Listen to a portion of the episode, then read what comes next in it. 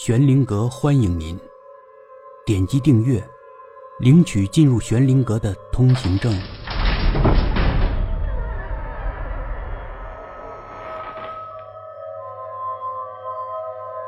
龙公主，第十六集。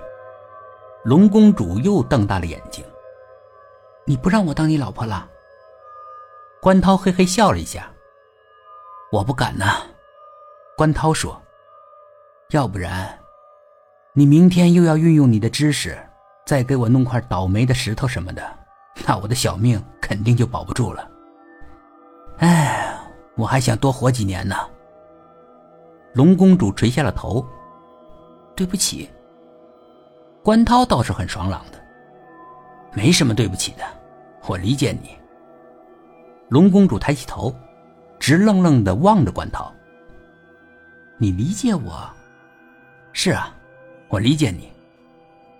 我非逼着你做我老婆，你一个弱女子也没什么办法，只好运用你点知识，好早点摆脱我。我理解。龙公主的眼睛有些湿润了。对不起。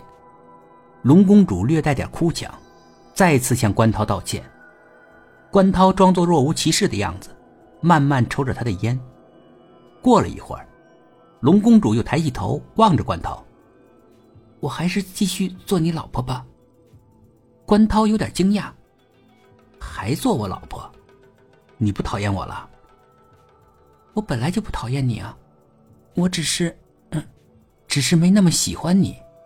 再说了，我向龙珠起过誓，我还是应该完成我的誓言。你的这一辈子，我陪着你，做你的老婆。关涛内心深处当然欣喜若狂，但他不太想表现出来。